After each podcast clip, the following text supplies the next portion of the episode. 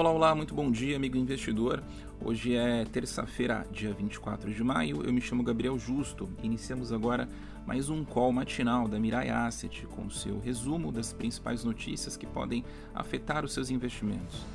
Depois de 40 dias, caiu o presidente da Petrobras, José Mauro Coelho, nomeado por Bento Albuquerque. Em seu lugar assume Caio Mário Paz de Andrades, auxiliar de Paulo Guedes, mas que não tem experiência no segmento de óleo e gás. Será que será aceito pelo Conselho?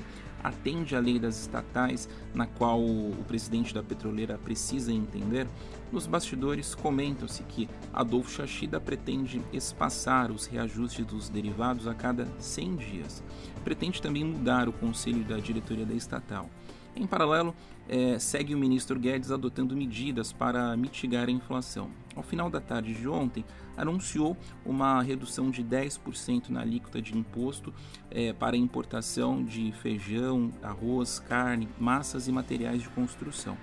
Hoje é vez de tentar aprovar na Câmara o projeto que reduz em 17% a alíquota de ICMS para energia, combustível, telecomunicação e transporte.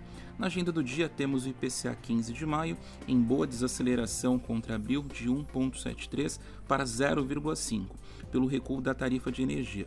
Temos também a ata do FONC e novas impressões sobre os próximos passos do Fed.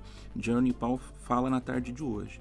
Entre os indicadores, as vendas de moradias novas nos Estados Unidos em queda de 1,7. A leitura preliminar do PMI composto saiu na Alemanha, na zona do euro, Reino Unido e Estados Unidos.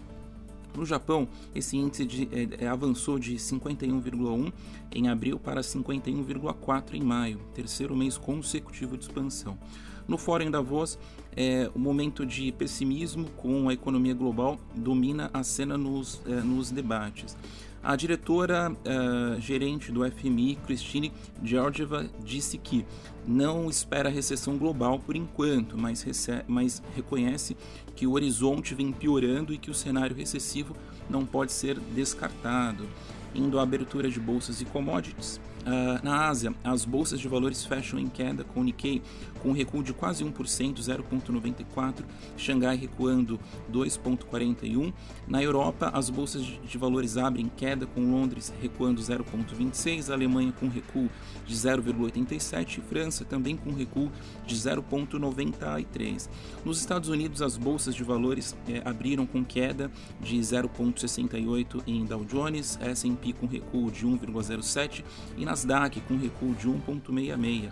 O Ibovespa Futuro abre com recuo de 1,29 a 109,996 mil pontos. O dólar abriu avançando 0,23, cotado em R$ 4,82.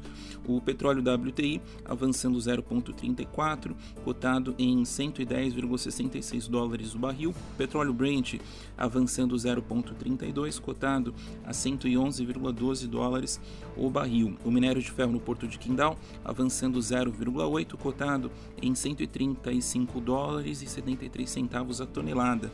No dia de ontem, o Dow Jones avançou 1,98, é, Nasdaq 1,59 e S&P avançando também 1,86. O Ibovespa concluiu no dia de ontem em 110.345 mil pontos, representando uma alta de 1,71% e o dólar fechando em R$ 4,82. A Selic acumulada do ano em 4,061%.